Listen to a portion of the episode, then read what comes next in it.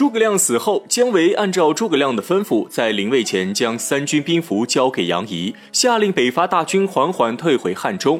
魏延得知消息后，直接带人闯入帐中，从杨仪手上夺过兵符。杨仪是一介文官，不敢与魏延相争，只得忍气吞声站在一旁。魏延仗着手中的五万精兵，当场表示自己才是三军之主，拿着兵符让马骋领兵三千把诸葛亮灵柩送回成都，又升马岱为虎威上将军，提升中军镇守大营。接着命令众将各自回营整顿兵马，他要继续挥师北伐。姜维一听，怒火冲天，这是公然违背诸葛亮的遗命，当下与魏延争吵起来。魏延却根本不把姜维放在眼里，他觉得诸葛亮一死，三十万北伐大军已是自己的囊中之物，于是仰天大笑几声，吩咐马岱拿下姜维。此时异变突生，遵上将军令，诛杀叛贼，杀！遵丞相遗旨，斩杀魏延。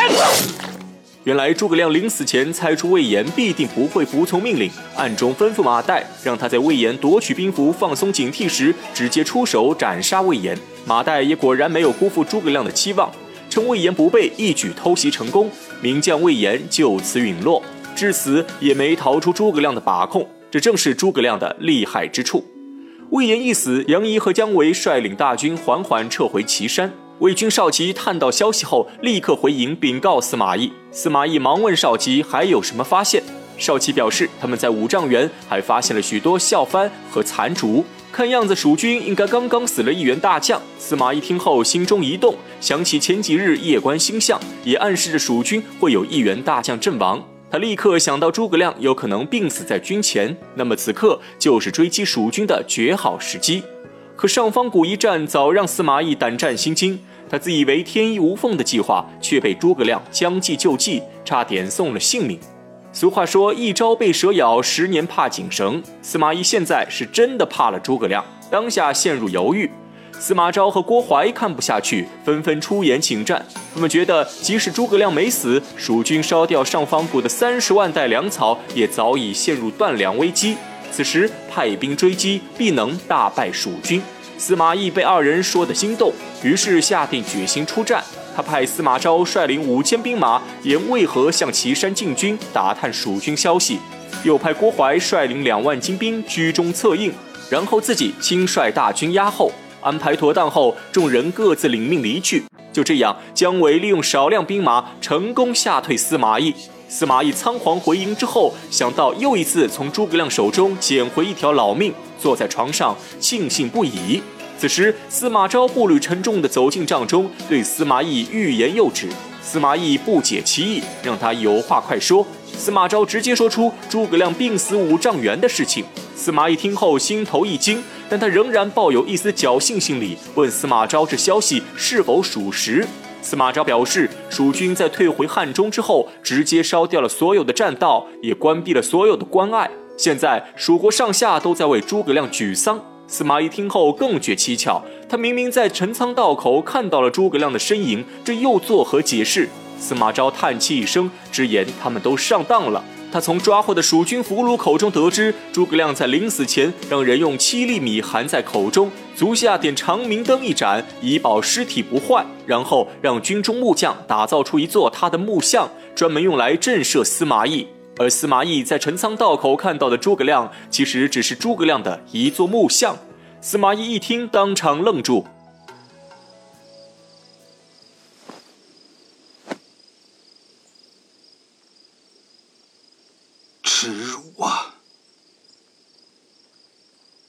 奇耻大辱啊！他送妇人的衣裳羞辱我，我都不觉得羞耻。可如今，可如今，一尊雕像惊得我却落荒而逃，真是奇耻大辱啊！哈哈哈！儿啊，你知道后人会怎么说吗？死诸葛惊走了生仲达，这事儿恐怕会流传百年了。司马懿在床上翻来滚去，心中羞愧难当。突然间，他想起一事，起身吩咐司马昭，让他立刻赶去陈仓道口取回诸葛亮的那尊木像。司马昭奉命离去。很快，司马昭将诸葛亮木像取回。司马懿看着栩栩如生的木像，又想起了两个人交手时的点点滴滴。生是仇敌，死是知音。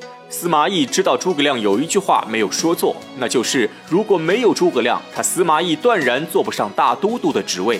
想到此处，司马懿心中顿生伤感，当场痛哭几声。嗯，嗯哼，嗯哼。